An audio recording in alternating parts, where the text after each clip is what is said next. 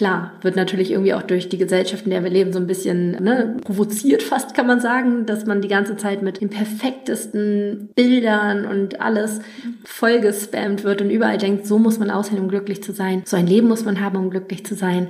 Das muss man tun und das reflektiert sich dann natürlich auch irgendwo aufs Ernährungsverhalten. Dass wir dann probieren, über die Ernährung das zu erreichen, indem wir hungern, indem wir dies tun, indem wir das tun. Und ich glaube, dass wir alle eine ganz, ganz, ganz dicke Scheibe entspannter sein dürften, werden könnten und einfach annehmen, dass es wirklich fünfte Priorität ist. Dass wir auch ein erfülltes Leben haben können, wenn wir ein bisschen mehr auf den Rippen haben. Habe ich auch. Alles cool. Ich werde trotzdem geliebt, so, ne? Dass man da einfach so ein bisschen diesen Abstand nimmt von diesem, ich muss perfekt sein, nur dann hat mein Leben einen Sinn, nur dann bin ich genug, nur dann darf ich glücklich sein. Female Zeitgeist der Podcast für starke Frauen, die mit beiden Beinen im Leben stehen. Hi und herzlich willkommen zu Female Zeitgeist. Mein Name ist Aische und heute haben wir hier wieder einen ganz tollen Interviewgast. Zu Gast ist Bastian Neumann. Bastian ist so wie ich auch Podcasterin und hostet den Number One Podcast Ernährungspsychologie leicht gemacht. Bastian und ich haben über eine Menge Themen gesprochen, die wahrscheinlich auch viele von euch interessieren. Fragen wie beispielsweise, warum isst man eigentlich, wenn man schon lange satt ist? Oder warum gibt es Menschen, die bei Stress einfach kein Bissen herunterkriegen und andere wiederum gar nicht mehr aufhören können? Wir haben über physiologische Gründe gesprochen, aber auch, was das eigentlich mit unserer Gesellschaft heute zu tun hat. Bastian weiß eine Menge Antworten drauf, denn sie ist nicht nur aus persönlichen Gründen interessiert an diesen Themen, sondern auch Ernährungswissenschaftlerin und bald auch Psychologiestudentin. Sie hat auch kürzlich einen Online-Kurs zum Thema Ernährungspsychologie gelauncht und bereits zwei Bücher zu diesem Thema auch veröffentlicht. Ihr könnt jeweils eine signierte Ausgabe ihrer Bücher gewinnen. Wie erfahrt ihr, wie immer in den Show Notes. Jetzt erstmal viel Spaß beim Interview. Liebe Bastian, herzlich willkommen bei Female Zeitgeist. Wir zwei kennen uns ja schon. Magst du mhm. dich vielleicht einmal kurz selbst vorstellen? Sehr, sehr gerne. Also erstmal danke nochmal für die Einladung, dass ich hier sein darf. Wer bin ich? Ich bin Bastian. Ich bin Ernährungswissenschaftlerin und Expertin der Ernährungspsychologie, wenn man das so über sich selbst behaupten darf, aber habe mich auf jeden Fall der Ernährungspsychologie verschrieben und habe dazu auch meinen eigenen Podcast, ähm, der auch quasi gleichnamig ist, da ist Ernährungspsychologie leicht gemacht. Ja, das ist im Prinzip das, was ich hauptsächlich tue. Ich helfe anderen Leuten dabei, ihr eigenes Ernährungsverhalten zu verstehen und wieder eine gesunde Beziehung zum Essen aufzubauen.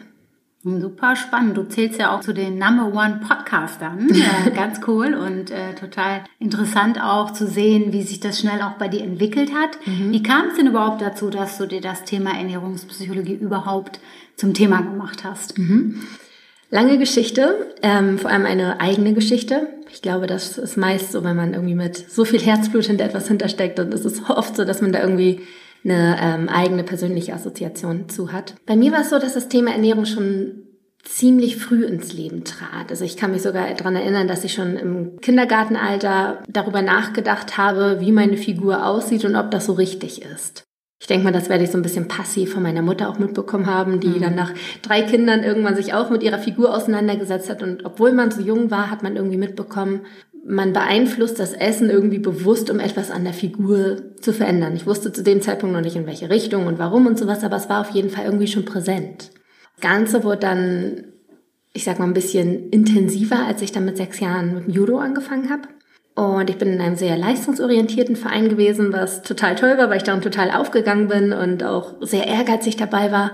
Aber beim Judo ist es so, dass man in Gewichtsklassen kämpft. Das heißt, seitdem ich wirklich sehr klein war, wurde ich dann zwei, dreimal die Woche gewogen und je nachdem, welches Turnier anstand, sollte ich abnehmen, zunehmen oder mein Gewicht halten, so dass möglichst alle Gewichtsklassen besetzt sind von unserem Verein. Dadurch habe ich einfach sehr schnell schon angefangen, Essen als Mittel zum Zweck zu verwenden. Also ich habe gegessen, immer mit der Absicht, ein bestimmtes Gewicht zu erreichen und habe somit nie so eine richtig gesunde Beziehung zum Essen aufgebaut, in dem Sinne, dass ich mal auf meinen Körper gehört habe, bin ich eigentlich hungrig, bin ich satt. Also ich war schon sehr früh sehr kopfgesteuert und erinnere mich auch daran, dass ich dann irgendwie im Grundschulalter schon heimlich dann irgendwie mein Schulbrot weggeschmissen habe, damit meine Eltern nichts davon mitbekommen. Und das hat sich dann so über die Jahre irgendwie so entwickelt.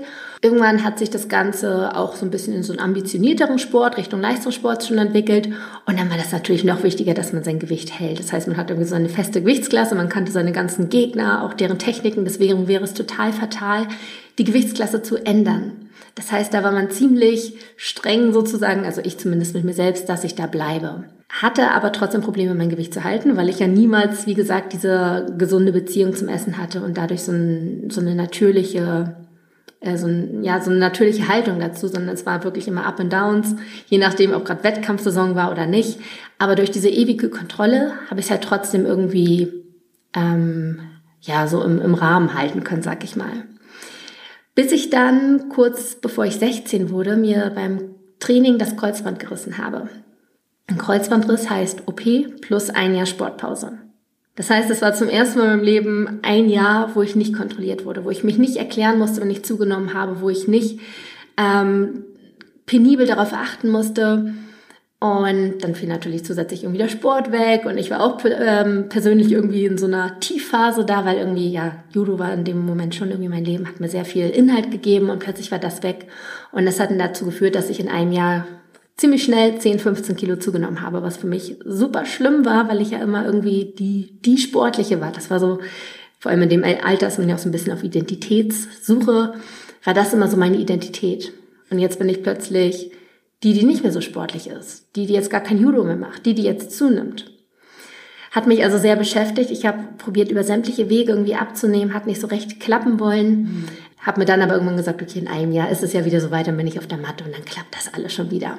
War dann nach einem Jahr auch wieder auf der Matte. Leider hat mein Knie beim ersten Training direkt wieder nachgegeben. Bin dann direkt zum Arzt, da wurde dann direkt bestätigt, Frau Neumann, tut uns leid, das wurde nicht richtig operiert, wir müssten dann nochmal ran. Das heißt, die ganze Aktion nochmal von vorne, nochmal OP, nochmal ein Jahr Sportpause, nochmal plus 10 Kilo. Und weil alle guten Dinge drei sind oder in dem Fall alle schlechten Dinge drei, ist es dann tatsächlich noch ein drittes Mal passiert. Das war dann ähm, während des Abiturs, also als ich gerade 19 war ja, Ende der Geschichte war im Prinzip, dass ich so um die 25 Kilo zugenommen hatte. Über die Jahre hinweg mit allen Up and Downs und Jojo und wieder hoch und, und runter. wie alt? Äh, 19 war ich dann, 19. genau, genau. Und ja, habe sämtliche Sachen ausprobiert. Also von bis auch ganz üble Dinge habe ich meinem Körper angetan, mal einfach zwei Wochen gar nichts gegessen und so weiter. Also diese Disziplin war immer da, aber irgendwie habe ich es trotzdem nicht auf die Reihe bekommen, mein Ernährungsverhalten irgendwie ähm, in den Griff zu bekommen, was mich sehr beschäftigt hat. Und deswegen dachte ich mir dann irgendwann, okay, ich mache jetzt das Hauptproblem in meinem Leben zum Hauptmittelpunkt und studiere das. Waren ja sowieso und habe gerade die Schule beendet, war dann ein Jahr noch auf Reisen und habe da dann quasi mir das überlegt und habe dann angefangen, ähm, als ich 20 war, Ernährungswissenschaften zu studieren. Und Kann ich da gleich mal kurz äh, fragen? Du hast ja gerade gesagt, du hast nicht geschafft, ähm, dein Ernährungsverhalten in den Griff zu bekommen. Wie mhm. definierst du das genau? Also was, wann hättest du gedacht, ja, jetzt habe ich es im Griff? Also, gute Frage. zu dem Zeitpunkt war für mich die oberste Priorität abnehmen. Das war die oberste Priorität, was ich jetzt nicht aus meiner jetzigen Sicht nicht definieren würde, als ich habe mein Ernährungsverhalten im Griff. Jetzt würde ich es definieren als, dass man vorrangig dann ist, wenn man hungrig ist, dass man wieder seine inneren Signale spüren kann, sich danach richten kann, frei ist von unkontrollierten Heißhungerattacken, was bei mir damals absolut der Fall war, dass ich irgendwie ganz viel auch heimlich gegessen habe, mhm. weil ich nicht wollte, dass die anderen Leute das sehen. Ich wollte dieses Bild aufrechterhalten. Das heißt, wenn ich mit anderen Leuten unterwegs war, gab's Salat, ne, Obst, Gemüse und alle meine war schon so, wenn ich es essen würde wie du, dann wäre ich ja sauschlank und ich war so, ja, ja, die Gene, die Gene und habe dann aber zu Hause heimlich dann meine Heißhungerattacken gehabt und so und das war halt, mhm. ähm, also wenn man das nicht hat, das würde ich jetzt heute sozusagen als eine gesunde Beziehung zum Essen ähm, definieren. Damals war es aber eigentlich nicht mein Ernährungsverhalten im Griff haben, sondern mein Gewicht im Griff haben. Das war hm. damals eigentlich meine Priorität, muss ich sagen. Genau, dann habe ich ähm, Ernährungswissenschaften studiert habe da quasi noch mehr über das Thema Ernährung gelernt. Ich habe mich ja vorher schon sehr, sehr dran eingearbeitet und wusste jetzt sozusagen sogar auf biochemischer Ebene, was alles in meinem Körper abgeht. Also ich wusste genau, wenn ich das tue, dann passiert das. Aber das hat mich trotzdem nicht davon abgehalten, das zu tun. Wissen heißt ja nicht gleich umsetzen, ne? Ganz genau, ganz genau, ja. Und das war dann der Moment, wo ich mich immer mehr damit auseinandergesetzt habe, warum greife ich eigentlich dann zum Essen? Warum greife ich zum Essen, obwohl ich teilweise sogar wirklich pappsatt war, dass mir wirklich schon, mm, schon unwohl war fast. Aber ich konnte nicht aufhören, weiterhin zum Essen zu greifen. Und da habe ich mich immer mehr hinterfragt, warum ist das so? Was steckt dahinter? Was kompensiere ich möglicherweise mit dem Essen? Was gibt mir das Essen? Und so kam ich dann immer mehr in die Thematik der Ernährungspsychologie. Ich hatte auch zwei Module tatsächlich im Studium ähm, zum Thema Ernährungspsychologie, die oberflächlich waren, muss ich schon sagen, aber trotzdem hat es mich sensibilisiert in die Richtung, mich weiterzuentwickeln. Genau, habe dann das Studium abgeschlossen und habe dann quasi in den Endzügen des Studiums meinen Podcast gestartet, ähm, vor zwei Jahren, bisschen mehr als zwei Jahre ist es jetzt her. Und seitdem habe ich die Ehre oder ja, in diesem Thema arbeiten zu dürfen und anderen Leuten dabei zu helfen, was mir unheimlich viel zurückgibt. Das ist so meine kleine Geschichte im Schnelldurchlauf, wie ich zur Ernährungspsychologie gefunden habe. Spannend. Und du hast ja gerade gesagt, ähm, im Studium hattest du äh, zwei äh, Module zu dem Thema, die aber eher so High Level waren. Wie hast du es denn dann geschafft, noch deine Expertise weiter auszubauen? Klar habe ich irgendwie auch viel gelesen. Ich werde jetzt tatsächlich auch, haben wir gerade eben, eben erst drüber gesprochen, nächstes Jahr auch nochmal anfangen, ähm, Psychologie zu studieren, weil ich da wirklich noch tiefer rein möchte. Das meiste habe ich tatsächlich aber aus meiner eigenen Geschichte gezogen, muss ich sagen dass ich ähm, einfach sehr reflektiert mit mir irgendwann umgegangen bin, ganz, ganz viel in meinem eigenen Verhalten sozusagen gesucht habe und dann ja schon nach möglichen Antworten gesucht und das dann schon in Büchern und sowas gefunden. Aber ich bin sehr, sehr viel von mir ausgegangen, muss ich tatsächlich sagen. Ähm, weshalb im Prinzip jetzt auch die Podcasthörer meine perfekte Zielgruppe sind, so weil sie einfach ähm, dem, also mir sehr ähnlich sind und ich dadurch, glaube ich, einfach sehr gut mit denen kommunizieren kann, weil ich deren Schmerzpunkte verstehe, mhm. weil das ja eigentlich meine Schmerzpunkte sind, die ich dort quasi erzähle. Ja, ist ja offensichtlich dann sehr anschlussfähig ähm, und es geht vielen auch so in mhm. dem Bereich. Ja. Jetzt ist ja so, Ernährungspsychologie ist ja ein Teil der Ernährung mhm. und ja, ich glaube, zum Thema Ernährung hat jeder irgendwie eine Präferenz und äh, es sind ja auch immer viele Trends draußen. Wir haben ja gerade schon ein bisschen gesprochen, vegan, Keto, High Carb, Low Carb, was auch immer. Für jeden Geschmack äh, was dabei. Warum geht es dir mehr um das Wie als um das Was? Ernährung an sich ist super komplex. Es ist super komplex und ich finde es tatsächlich sehr schade, dass es häufig als so ein eindimensionales Thema vermittelt wird, dass wenn man irgendwie ähm, sich mit dem Thema Ernährung auseinandersetzt, dass man dann einfach eine so eine Diätform, Ernährungsform an die Hand bekommt und sagt, hey, mach jetzt einfach Low Carb und werde glücklich. Und dass man dabei einfach gar nicht so die ganzen anderen Aspekte beachtet, die da mit reinfließen. Es gibt da ganz, ganz viele, es ist eigentlich wie so ein großes Puzzle.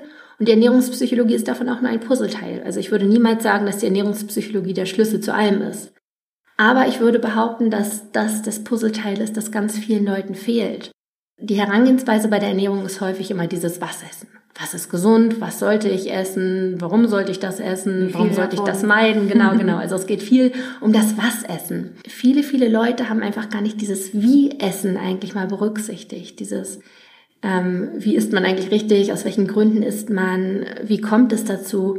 Das habe ich mir jetzt auf die Fahne geschrieben. Also ich würde gar nicht sagen, das ist das wichtigere Thema oder das, das äh, relevantere Thema, aber ich glaube, das ist ein Thema, das viele Leute einfach noch nicht beachtet haben und das ist das Thema, für das ich brenne. Mhm. Und deswegen bin ich da tatsächlich auch relativ ähm, scharf, dass ich sage, ich rede nur über das Wie essen und nicht über das Was essen. Also du wirst von mir keine Ernährungsempfehlung bekommen im Sinne von äh, Low Carb ist gut und vegan ist so und das andere ist nicht toll. Ne, das wirst du von mir nicht hören. Ich gehe da wirklich auf diese psychologische Schiene, was steckt da eigentlich hinter und decke den Teil damit sozusagen ab. Und wenn man das jetzt mal so inhaltlich äh, betrachtet, also jetzt als alt, alte Psychologin, ähm, ist mir das Erste, was mir so einfällt, ähm, beispielsweise das Thema Konditionierung, das Essen sozusagen eine Art von Belohnungsverhalten ja. ist so. Ne? Ja. Welche Mechanismen gibt es denn noch in Bezug äh, zum Ernährungsverhalten? Warum, warum essen Menschen, obwohl sie wissen, dass sie satt sind oder dass ja. sie keinen Hunger haben? Ja gibt es natürlich super, super viele Antworten, aber trotzdem gibt es dann natürlich irgendwie immer ähnliche Muster. Mhm. Belohnungsessen ist eine große Sache, was ich auch lange betrieben habe, weil Ähm, wie gesagt, beim Judo war es dann so, dass wir auf die Waage gehen mussten und davor musste ich dann möglicherweise manchmal auch ein bisschen hungern und dann wurde man eingewogen, das Gewicht wurde sozusagen offiziell abgenommen und damit war man eingewogen und durfte essen. Und nach der Waage gab es immer das große Essen. Und damit ist, dadurch ist bei mir sehr dieses ähm, Belohnungsessen auch hängen geblieben. Das war bei mir ein großer, großer Punkt, definitiv. Dann gibt es auch definitiv das Thema Gewohnheiten noch, dass aus Belohnungsessen manchmal auch Gewohnheiten dann entstehen, auch aus anderen Sachen, aber dass es dann zu mhm. Gewohnheiten wird und man eigentlich ähm, gar nicht isst, weil man hungrig ist, sondern weil man immer, wenn man nach Hause kommt, den ersten Gang zum Kühlschrank macht. War bei mir tatsächlich auch so, als ich äh, zu Schulzeiten noch. Ich bin immer noch mit Schuhen an und Rucksack auf, immer gleich in die Küche, einmal Kühlschrank auf und einmal geguckt. Ich habe auch nicht immer was gegessen, aber es war immer dieses einmal überprüfen, ah, okay. Mhm. Und das lief ab wie ein, wie, wie auf Autopilot. Das heißt. Ich kenne kenn das ja. noch ganz gut aus der Studiumzeit. Immer wenn ich nicht mehr weiter wusste oder überfordert war, mhm. dann erstmal zum Kühlschrank gehen. Mhm. Ja, ja. und gucken, was gibt's denn da so. Ja. Genau, das kann auch Gewohnheit sein. Da kann es aber natürlich auch Richtung Stressessen gehen. Zum Beispiel, wenn du jetzt sagst, irgendwie eine, in der Uni-Zeit, wenn es stressig war und man nicht weiter wusste, so, dass das einen so ein bisschen runterholt. Das ist auch ein Mechanismus des, des Stressessen. Äh, kann ich gleich auch nochmal gerne erklären, was da so hintersteckt, warum man denn gerade zum Essen greift, wenn man gestresst ist. Dann ähm, emotionales Essen. Ne, Stress ist natürlich auch irgendwo eine Emotion, aber es geht natürlich auch noch weit darüber hinaus, dass man einfach irgendwie emotional gerade durcheinander ist, labil ist und dadurch ein etwas, etwas Positives im Leben sozusagen sucht. Und möglicherweise hat man dann im vorherigen Leben, im früheren Leben erfahren, dass Essen irgendwie für dich da war. Dass wenn du irgendwie mal richtig traurig warst und ne, dann haben vielleicht die Eltern dich auch mit, mit dem Lolli getröstet. Kann natürlich auch sein, dass man dadurch so ein bisschen konditioniert wird, dass man sich einfach daran gewöhnt hat, dass Essen irgendwie der Freund ist. Und Essen löst ja auch Glückshormone in uns aus. Deswegen ist es natürlich ganz logisch auch, dass wir dann da irgendwo den Halt finden. Das sind so die typischen Muster, würde ich jetzt einfach mal behaupten, so das Belohnungsessen, Gewohnheiten, emotionales Essen, Stressessen, das sind so die, die Muster, die häufig dahinter stecken. Und ich habe letztens ähm, irgendwo gelesen oder gehört, ich weiß gar nicht mehr, dass ähm, sozusagen auch Essen eine Art von Betäubungsmechanismus ist, neben beispielsweise auch Fernsehen und so Konsum, Passivkonsum Passivkonsum, hast du da auch irgendwie? Ähm, was natürlich definitiv gegeben ist, ist, dass es irgendwie eine Art Ablenkung ist. So, ne? Also, dass man, du hattest ja eben auch gesagt, Überforderung, das gibt es häufig auch das Essen aus Langeweile, auch ein typisches Muster, Essen aus Langeweile. Und Langeweile ist per Definition in den Köpfen der meisten Leute ein Gefühl, das aufkommt, wenn man nichts zu tun hat. Aber Langeweile trifft eigentlich auch auf, wenn du etwas zu tun hast, was dich aber nicht erfüllt. Ne, kennt, glaube ich, auch jeder, dass man dann im Büro sitzt und einfach wirklich was macht, worauf man keine Lust hat. Ne? 20 Minuten den Laptop anstarren kann, ohne was zu tun, weil im Kopf ist einfach die Leere, weil du gerade so uh, bist. Und da ist dann definitiv Essen Mittel zur Wahl, um sich dann irgendwie abzulenken, vielleicht auch davon zu betäuben, irgendwie äh, sich ein Gefühl zu geben, das dann doch irgendwie einen neuen Reiz sozusagen zu geben. Ne? Weil bei mhm. Langeweile hast du ein Reizmangel, sag ich mal, oder einfach die falschen Reize, die dich nicht erfüllen. Und dann suchst du natürlich einen Reiz, der dir gefällt. Und das kann dann gegebenenfalls das Essen sein, ja. Können wir vielleicht mal so anhand eines Beispiels mal gemeinsam durchgehen? Was ist das Verhalten? Hm, was sind die Mechanismen dahinter? Und vielleicht auch im Hinblick auf, was könnte man tun, um diese Mechanismen auch, diese Muster zu durchbrechen? Mhm. Das äh, fänden bestimmt viele auch hilf hilfreich, A, um das besser zu verstehen. Ja an sich und auch B, um äh, so ein bisschen auch das Thema Musterdurchbrechung auch mal ähm, näher zu beleuchten. Super gerne. Also ich persönlich bin da auch immer so, dass ich Sachen verstehen möchte, weil ich mich sehr lange für bekloppt gehalten habe. Ich dachte immer, was ist falsch mit mir? Warum tue ich denn das? Und mir hat das enorm geholfen, die Muster dahinter zu verstehen, dass ich äh, endlich mal herausfinde, warum ticke ich so, ne? Stressbeispiel zum Beispiel? Mhm. Ich glaube, mit Stress kann sich jeder, kennt sich jeder gut aus. genau. Also beim Stress ist es so, dass Stress ist natürlich etwas, was uns früher evolutionstechnisch, wenn man mal so ein bisschen zurückschaut, sehr geholfen hat. In dem Sinne, dass wir in Stresssituationen Stresshormone ausschütten, Cortisol. Und das führt zu Veränderungen in uns, in unserem Körper, aber auch in unserem Gehirn. Und jetzt fürs Stressessen ist besonders die äh, Veränderung im Gehirn relevant. Und zwar ist es so, dass wir unter der Stirn den sogenannten präfrontalen Kortex haben. Und Stresshormone sorgen dafür, dass dieses Areal blockiert wird.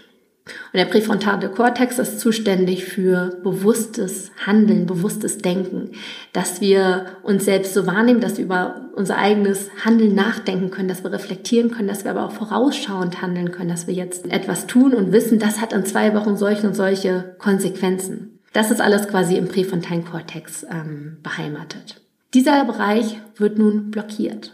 Stattdessen wird im Hinterkopf das sogenannte Reptiliengehirn oder Stammhirn besonders aktiviert. Das ist jetzt evolutionstechnisch gesehen sozusagen das älteste Areal in unserem Gehirn und dort sind auch die ganzen Urinstinkte beheimatet. Alles, was irgendwie unserem Überleben dient. Ne? Urinstinkt eine, eines jeden Lebewesens ist irgendwo Spezieserhalt. Wir wollen fortpflanzen, wir wollen uns selbst erhalten durch Nahrung, durch Trinken, alles Mögliche, was uns halt am Leben hält, Überlebensinstinkt. Und warum das nun so ist, ist, weil Stress ein Signal für Gefahren, potenzielle Gefahren gibt.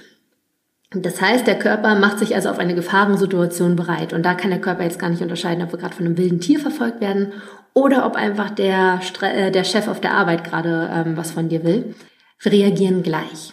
Der Hintergedanke ist, dass wir quasi, wenn wir jetzt von einem wilden Tier verfolgt werden würden und dann mit unserem präfrontalen Kortex reagieren, dass wir dann erstmal vielleicht viel zu viel reflektieren würden. Dass wir dann nachdenken würden, okay, laufe ich jetzt nach links und kletter da auf den Baum, laufe ich nach rechts und verstecke mich da oder mache ich was anderes. Und in dem Moment, wenn wir erstmal drüber nachdenken, wäre es äh, möglicherweise schon zu spät gewesen und das Tier hätte uns erwischt und Ne? Deswegen hat die Natur dafür gesorgt, dass dieses Denken ausgeschaltet wird. Und stattdessen reagieren wir mit unseren Urinstinkten. Wir wollen überlegen, überleben. Das heißt, wir überlegen nicht lange, sondern handeln sofort. Und wie ich schon sagte, unterscheidet das Gehirn da jetzt nicht, was quasi die Quelle des Stresses ist und handelt aber quasi mit der gleichen Reaktion. Wenn wir jetzt allerdings im Büro sind und unser Chef uns gerade stresst, dann würde es in dem Moment keinen Sinn machen, irgendwie in die Kampfreaktion zu gehen. Das ist zum Beispiel ein Überlebensmechanismus. Da sagt man immer Fight oder Flight, ne? Also dieses Kämpfe oder Flüchte, das ist immer so, wie wir reagieren. Und wenn wir jetzt gegen unseren Chef kämpfen würden, wäre das wahrscheinlich eher kontraproduktiv. Das heißt, viele gehen auch in den Fluchtmechanismus. Wenn wir jetzt aber in den, äh, doch in dem Kampfmechanismus bleiben, dann suchen wir irgendwie nach einer Überlebensstrategie. Und das kann möglicherweise dann auch das Essen sein. Denn Essen ist unbewusst bei uns mit dem Überleben verknüpft. Wenn wir genug zu essen hatten, dann war alles sozusagen gut. Das heißt, in Stresssituationen kann dieser Überlebensmechanismus, wenn wir eher dieser Kampftyp sozusagen sind, dazu führen, dass wir dann zum Essen greifen, unabhängig davon, ob wir hungrig sind, unabhängig davon, ob es uns schmeckt. Und tendenziell neigen wir dann auch eher zum Bunkerverhalten, dass wir dann vorausschauen, schon mal ein bisschen mehr essen, weil ne, wir müssen die Gefahrensituation sozusagen irgendwie bekämpfen. Und das führt dann dazu, dass wir dann in Stresssituationen tendenziell unkontrollierte Essanfälle haben und weit über, über, unseren Hunger hinaus essen. Das ist so der Mechanismus, der dahinter steckt, der bei uns allen so funktioniert. Klar, es gibt auch Leute, die in Stresssituationen kein Bissen runterkriegen. Das sind dann eher die Leute, die dann mit der Flucht sozusagen reagieren, anstatt mit dem Kampf. Ähm, in dem Zusammenhang bin ich dann definitiv eher die Kampfperson. Ich auch. Und wenn man diese Erkenntnis dann hat, ja. äh, was kann man tun, um diesen Mechanismus zu unterbrechen? Genau, was die meisten Leute tun, ist festzustellen, verdammt, ich esse mehr als ich sollte, also muss ich jetzt Disziplin aufbringen und irgendwie mein Ernährungsverhalten auf Teufel komm raus in eine bestimmte Richtung verändern. Das ist das, was die meisten Leute tun, weil sie nicht sehen, was eigentlich davor steht. Dass eigentlich das Essen nur eine Kompensationsstrategie ist, eine Folge des Stresses sozusagen. Das heißt, eigentlich ist es sinnvoller, an den Stress zu gehen. Denn wenn wir uns jetzt noch das Essen sozusagen verbieten, dann nehmen wir ja noch das, was quasi dieser Situation irgendwie Halt gibt, sozusagen, die Situation irgendwie im Rahmen hält. Und das heißt also, man muss wirklich dann einmal eine Etage tiefer gucken, wodurch wird das eigentlich ausgelöst? Was sind eigentlich die Stressoren in meinem Leben? Und dann tendenziell eher probieren, daran zu arbeiten. Weil die Reaktion auf bestimmte Situationen können wir nicht so sehr kontrollieren. Das ist halt wirklich alles sehr ähm, gesteuert, ferngesteuert, irgendwie durch unsere Instinkte. Da reinzugreifen ist nicht ganz so leicht. Natürlich ist dann Bewusstsein und sowas kann man schon ein bisschen was machen, aber tendenziell würde ich eher empfehlen, eine Ebene tiefer zu gehen und an die Stressauslöser zu gehen. Nun ist ja schwer, Stress zu vermeiden. In der modernen Welt gehört das ja irgendwie doch dazu auch. da glaube ich eher, dass man auch Sachen kann, um den äh, Stress besser zu verarbeiten. Ne? Mhm, absolut. Das wäre jetzt so meine Hypothese. Äh, was sind denn so Aktivitäten, die du empfehlen würdest, um Stress auch zu reduzieren? Das ist natürlich auch super individuell, also alles, was dich irgendwie entspannt. Ich bin zum Beispiel eine Person, ich werde hibbelig beim Yoga. Das ist etwas, was mich nicht runterbringt. Ich, ich brauche erst, ich muss mich eher auspowern. Also ich mache CrossFit und dabei entspanne ich dann auch währenddessen vielleicht jetzt nicht so, aber dann, danach bin ich total entspannt. Ähm, natürlich Stress, baut Cortisol, äh, Sport baut Cortisol ab. Ne? Also ähm, ob man dann nun eher der Typ ist, der dann richtig, richtig sich auspowern will oder sich einfach, einfach tanzend durch die Wohnung fortbewegt. Ähm, oder einfach etwas, was dich wirklich irgendwie runterbringt. Da muss man natürlich sich selbst irgendwie ein bisschen, bisschen besser kennenlernen. Und aber auch irgendwie die Stresssituation an sich nochmal hinterfragen. Ich glaube, wir leben sehr, sehr viel kopfmäßig in der Zukunft. Wenige von uns leben hier und jetzt. Die meisten Leute stellen Hypothesen über die Zukunft auf und stressen sich damit, ohne dass diese bereits eingetreten sind. Und dass man da auch nochmal so ein Bewusstsein für entwickelt, wie schwerwiegend ist diese, diese Situation gerade tatsächlich. Mhm. Ist es gerade wirklich so schlimm? Ich habe da immer so einen, so einen Spruch, der leicht gesagt ist, gar nicht so leicht umgesetzt, ähm, aber es ist trotzdem für mich etwas, was mir irgendwie halt gibt. Was ist das Schlimmste, was passieren könnte? Und wenn du dich damit anfreundest, dann kann dir nichts mehr passieren. Das heißt, man ist vielleicht in einer total stressigen Situation, weil du gerade Verantwortung trägst für zehn Leute. Was ist das Schlimmste, was passieren könnte? Vielleicht, keine Ahnung, du äh, wirst zu spät ankommen und die zehn Leute stehen ohne dich da. Ist diese Situation irgendwie auch noch zu retten? Kannst du dich damit irgendwie anfreunden? Und wenn du merkst, hey, ja, es geht irgendwie, dann bist du innerlich viel entspannter. Das heißt, das ist immer so ein bisschen mein Motto. Was ist das Schlimmste, was passieren könnte? Und wenn du dich mit diesem Szenario anfreundest, dann ist alles in Ordnung meist. Es könnte ja auch sein, je nachdem wie man tickt, dass man sich dann noch so ein bisschen da auch äh, reinsteigert. Da gibt's ja auch ähm, Personen, die dann äh, die Szenarien sich gut ausmalen können. Und ich habe mhm. jetzt auch kürzlich gelesen, ich meine, da ist das immer individuell, jeder macht das ja ein bisschen anders. Ich habe jetzt kürzlich auch gelesen, dass der Körper gar nicht unterscheiden kann, ob das gerade real ist mhm, ja. äh, oder also der spürt das auf die gleiche Weise, wenn das nur im Kopf stattfindet oder in echt stattfindet. Genau, genau. Das ist ja auch der Hintergrund ähm, beim Visualisieren. Das mhm. ist ja auch so der heiße Scheiß momentan, wo jeder sagt, so, du willst was erreichen, dann visualisierst dir einfach. Muss man auch trainieren. Bisschen einfach klingt das. genau, es klingt sehr einfach, ist gar nicht so leicht, weil wenn man etwas visualisiert, dann muss man sich das so bildlich vorstellen können, dass man es sich selbst abkauft sozusagen. Ähm, aber tatsächlich funktioniert das, weil wirklich die gleichen, also wenn du dir wirklich richtig, richtig bildlich vorstellen kannst, du liegst gerade am Strand, im, im, besten Fall hast du vielleicht auch wirklich ein tatsächliches Bild im Kopf, weil du vor drei Jahren an diesem Strand im Urlaub warst. Und dann kannst du die Situation möglichst real vorstellen und dir einfach nochmal bewusst machen, was habe ich dabei gehört, das mit Wellenrauschen vielleicht vorstellen, die salzige Luft. Mhm. und dann kriegst du deinen Körper tatsächlich so weit, dass er dir das glaubt und genauso reagieren kann mit der Entspannung ja. beispielsweise total spannend. Ich habe letztens irgendwo in einer Zeitschrift auch gelesen, dass wenn man sich vorstellt, dass man gerade eine Massage bekommt, mhm. einen ähnlichen Entspannungseffekt hat, als wenn man tatsächlich eine bekommt. Und das fand ich total abgefahren und dachte so, na, hätte ich das doch schon mal ein bisschen vorher gewusst. Ne? Und tatsächlich habe ich das auch letztens mal versucht anzuwenden, aber ich bin halt mir fällt es dann schwer, mich zu fokussieren. Das mhm. ich jetzt auch mal mit dem mit ähm, Meditations-App, mhm. dann auch da zu bleiben und nicht äh, mhm. Gedankenkarussell zu spielen. Ähm, aber ich kann mir schon durchaus vorstellen, dass das, dass da was dran ist, sage ich mal. Ich glaube auch absolut, dass wir tatsächlich gerade erst an der Oberfläche kratzen, an dem Wissen, inwiefern unser Geist auch unseren Körper beeinflussen kann. Das geht jetzt gerade eine ganze, also, beziehungsweise im, im, Kern, ein bisschen hat es auch mit Ernährungspsychologie zu tun, aber dennoch glaube ich, ist es Wahnsinn,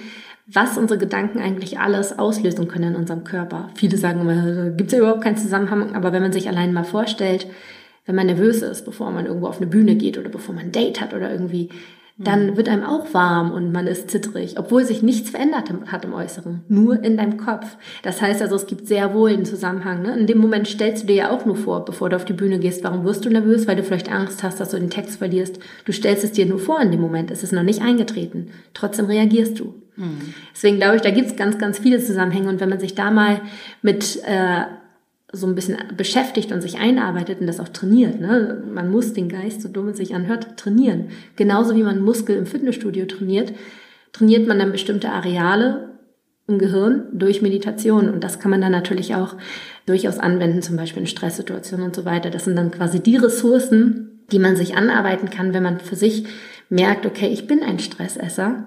Woher kommt das? Man hat sich verstanden, also kann man dann an den Ressourcen arbeiten aber nicht an der Ernährung. Dass man dann sagt, äh, okay, jetzt muss ich hier nur noch FDH, frisst die Hälfte und alles weg. Und ne, man muss wirklich an den Kern gehen, weil sonst zerreißt es ein.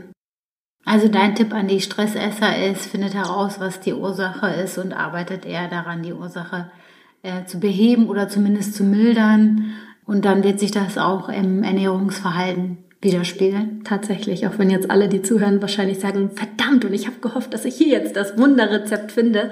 Ähm, diese eine Lösung, die alles auflöst, gibt's nicht. Es ist tatsächlich, also das Ernährungsverhalten hat sich ja auch über Jahre hinweg entwickelt auf Grundlage deines Verhaltens und deswegen muss man sich natürlich auch mit seinem eigenen Verhalten dann auseinandersetzen. Ist da nicht so schnell weggezaubert? Leider nicht. Leider ist es tatsächlich ein, ein längerer Weg, aber es lohnt sich definitiv, diesen zu gehen. Ganz, ganz toll. Kommen wir nochmal zu deinem Podcast zurück. Welche Themen sind da so gerade besonders aktuell und gefragt? Besonders aktuell ist gerade das Thema Selbstoptimierung. Darüber habe ich nämlich gestern eine Folge aufgenommen. Das ist quasi äh, aktuell. Worauf es häufig immer zurückkommt, was wir jetzt auch noch gar nicht angesprochen hatten, was vielleicht auch noch ähm, relevant sein kann, ist das Thema achtsames Essen. Ne, ich hatte ja vorhin schon gesagt, so es geht auch ums Wie-Essen, dass man wirklich wieder neu erlernt, so ein bisschen, wie man isst. Weil das häufig, vor allem hierzulande in, der, in dieser Leistungsgesellschaft, in der wir alle irgendwie leben, hat sich unser Ernährungsverhalten ziemlich verändert, ist sehr effizient geworden, sag ich mal, wird irgendwie in den Alltag eingepresst, dass wir da irgendwie auch noch zum Essen kommen. Aber es ist auf gar keinen Fall mehr achtsam und das hat, bringt auch einige Konsequenzen mit sich. Achtsames Essen, da kenn, fällt mir dann direkt diese Rosinenübung ein. Mhm. Erstmal dran riechen, mhm. rumdrehen, mal von der Nähe angucken und dann irgendwie eine Minute lang kauen mhm. oder so. Meinst du das mit achtsames Essen? Genau, das ist natürlich jetzt äh, sehr auf die Spitze getrieben, das äh, große Extrem, um das einmal wirklich für sich festzustellen. Ich persönlich mag keine Rosinen, deswegen habe ich das dann mit Schokolade gemacht. und okay. es ist schon, ähm, dass wenn du dann dich eine Minute oder zwei Minuten lang mit einem Stück Schokolade auseinandersetzt und das wirklich in deinem Mund zergehen lässt, es reicht dir dann. Dir reicht, also dir reicht dann tatsächlich das eine Stück Schokolade. Und vorher hätte ich gesagt, im Leben nicht. Aber man ist dann so, man hat das so bewusst wahrgenommen, diesen schokoladigen, vollen Geschmack, dass man das gar nicht schaffen würde, jetzt noch weiter eine Schokolade zu essen. Also das ist natürlich das Extrem. Aber dennoch geht es in die Richtung, halt angewandt so, dass du es in deinem Alltag unterbringst. Das heißt also so ein bisschen die Kriterien mal zusammengefasst. Ähm, es geht darum, das Essen wieder als alleinige Aktivität wahrzunehmen. Das heißt, sich nicht beim Essen abzulenken weil wenn man mal hinterfragt, wie sehen die meisten Esssituationen aus, es gibt auch Leute, die noch ganz in meiner, meiner Anschauungsweise ganz vorbildlich noch am Tisch essen und das Essen als alleinige Aktivität wahrnehmen. Aber es gibt halt auch ganz, ganz häufig dieses Essen vom Fernsehen, auf der Arbeit, Mittagspause, ach, passt gerade nicht, dann schiebe ich mir schnell das Essen vorm Laptop zwischendurch rein, tick, tickert beim Handy, mit dem Handy irgendwie rum beim Essen, man äh, liest dabei ein Buch, man, ne, man macht ganz vieles häufig und Essen ist dann immer nur so ein bisschen so ein Nebenprodukt. Es findet auch statt irgendwie, aber man legt den Fokus nicht darauf. Und dazu gehört dann auch zum Beispiel, dass man bewusst und ausführlich kaut, weil wir verschlingen auch total. Wir schlingen total, wir beißen, äh, kauen drei, vier Mal runter damit. Man sollte tatsächlich so um die 20 Mal pro Bissen kauen. Da hat kein Mensch Zeit für.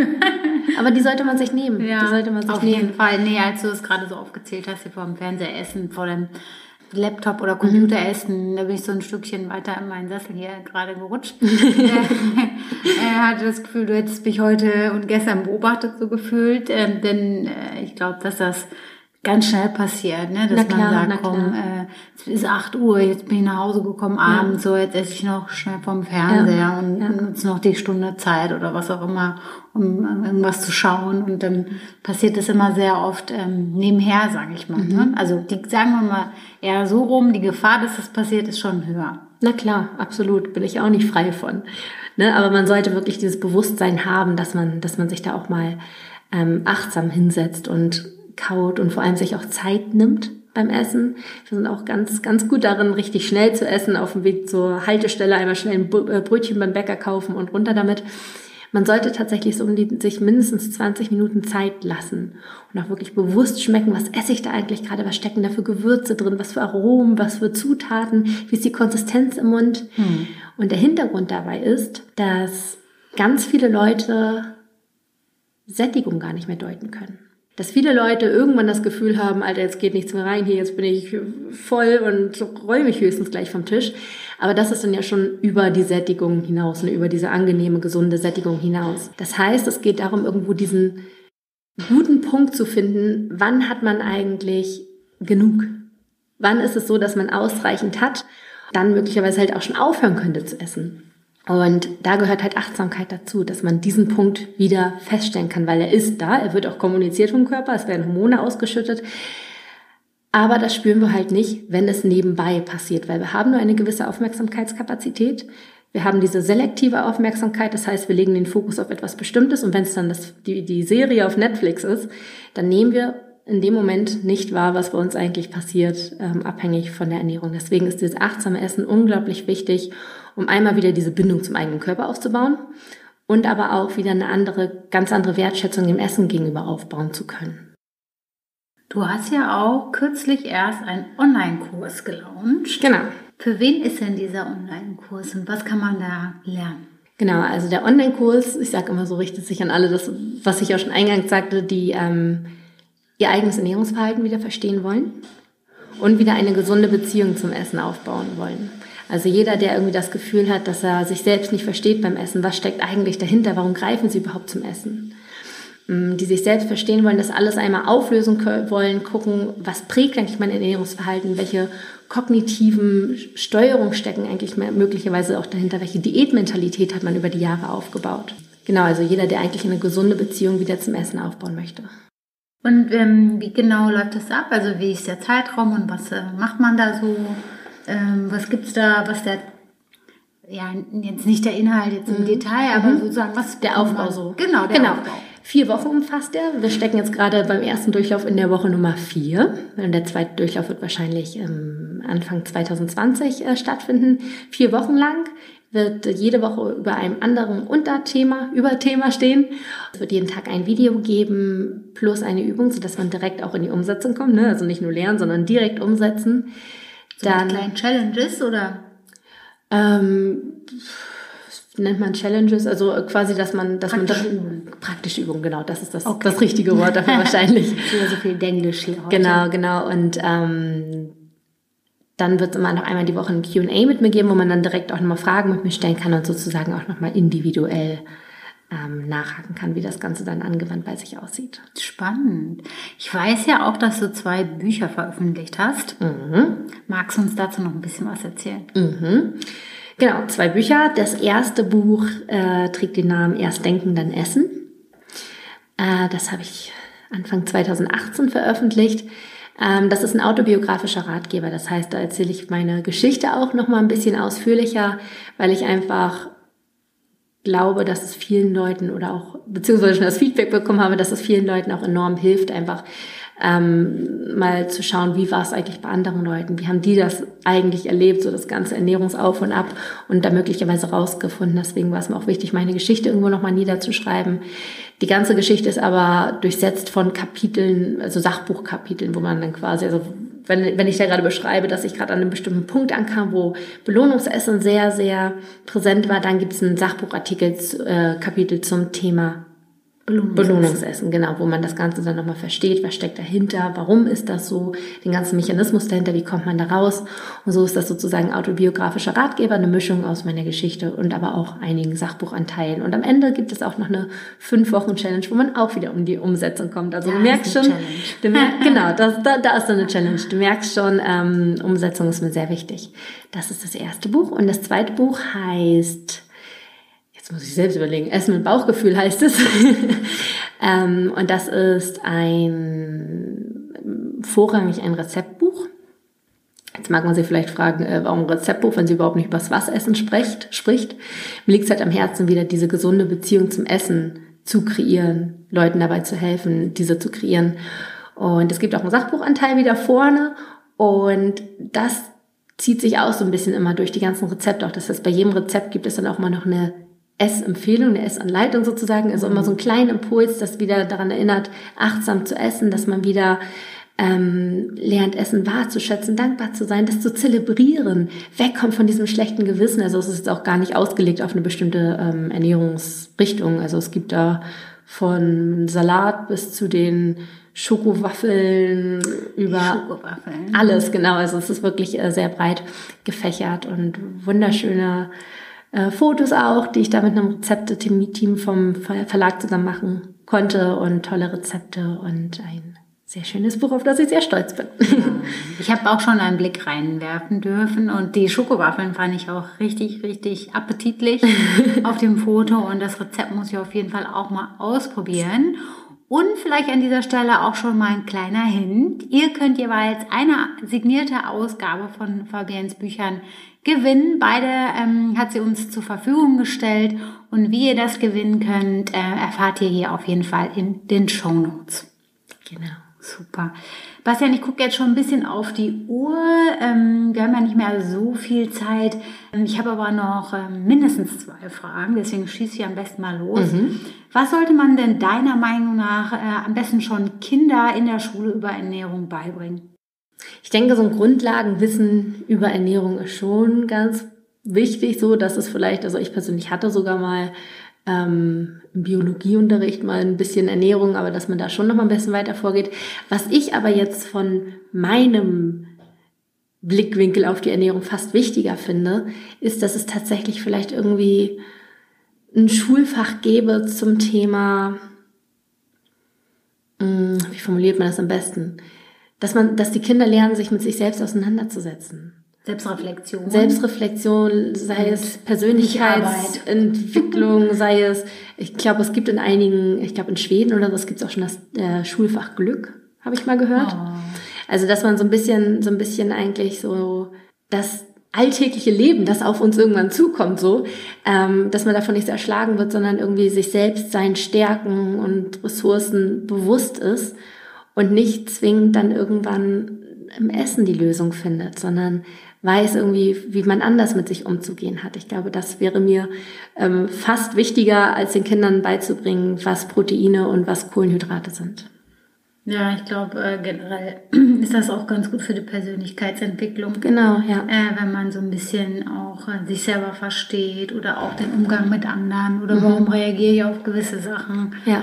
Und dann ähm, hat das natürlich auch einen großen Strahlungseffekt auf, auf viele andere Lebensbereiche mit Sicherheit. Absolut, ja. Was ist denn dein ultimativer Rat an alle gestressten Frauen, die hier zuhören, wenn es um das Thema Ernährung geht? Ich glaube, dass ganz, ganz viel Stress hausgemacht ist, in dem Sinne, dass wir so unglaublich hohe Ansprüche an uns selbst haben. Dass ganz, ganz, ganz viele von uns absolute Perfektionisten sind.